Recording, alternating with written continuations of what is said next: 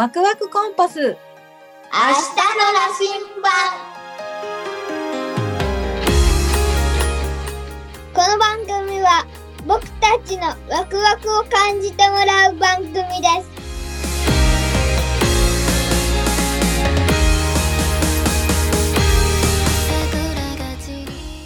タイとかは行かない？タイうん。魚のタイ国のタイ。君のタイかあまり 俺俺行きたいのはうん。うんハワイとかハワイもう行ったじゃん。うん、ハワイか、あれ、どこだっけ？シンガポール？うん、北極とか。うん。うん。北極も行ってみたい。すごい寒いよ。え北極と南極行きたいけど、だけど、うん。寒すぎてさ、うん。もうさ、あれ、あの飛行機さ、飛行機のエンジン効かなくなってさ、墜落する？うん。うん。船で行ける、船で。あのなんかさ、うん、氷、あの、氷山とか、あのドリルでバーンって行く。行くやつがあるんだよね。うん。よく知ってるね、パイうん。北海道行ったら泊まってるよ。氷山を。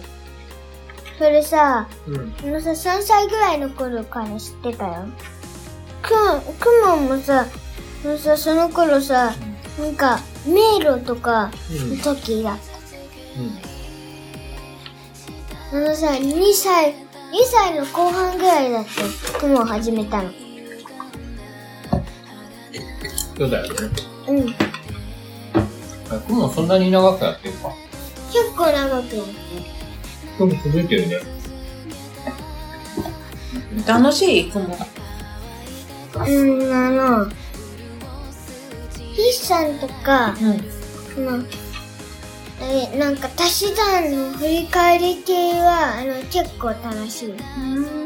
振り返りになると楽しいことか。新しいことやるのは？うん。難しいこと。うん、うん。もう新しいことを、あの、あれ、クモンで、の、先生に教えてもらったら、もうなんか、それと同じ問題が出てきたら、うん、それが早くできるみたいな。うん。雲ってさ、うん結構丁寧に教えてくれるの？丁寧には教えてくれない。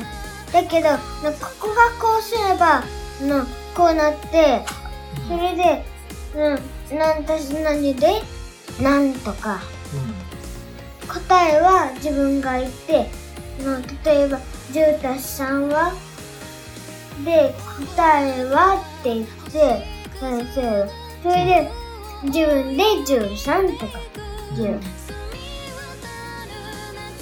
雲ってあんまり先生に教えてもらうというよりかは、自分でいろいろと学習するっていうようなイメージが強いんだけど、教えてくれたりするの？掛け算とかも教えてくれたりするの？じゃあ、いつも教えてもらってるよ。カイ君も教えてもらえばいい。ちょっとでもわからないことがあったらさ、教えてもらった方が早い？うん、教えてもらうけど、うん。じゃあね、あのね、いつもね、なんかね、いつもっていうかね、うん、なんか、うん、わかんないところがうん。結構あるって言ってたよ。だから、かいくんも、うんわからないっていうことをわからないままにしないっていうことが大事で、わからないっていうことはね、あの、恥ずかしいことじゃないんだよ。大人になってからもわからないこといっぱいあるから、え、それってどういうことですか？とか聞いたりするわけ。そういうコミュニケーションを取りながら、うん。うん、それで、うんコ。ミュニケーション取って、うん。のそれが教えてもらって、うん。うんそれを覚えて、うん。またそれ、うん。その学習を繰り返したりできる。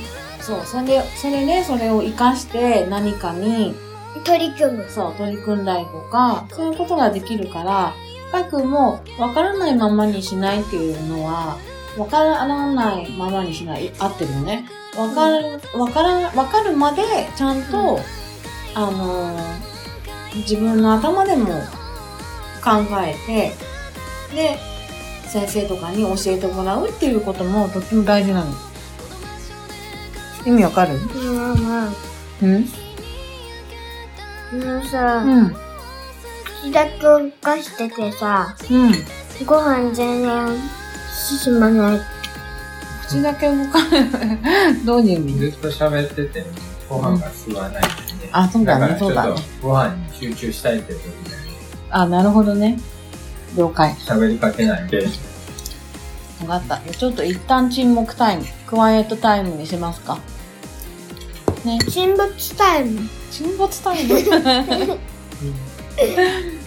沈黙。沈没。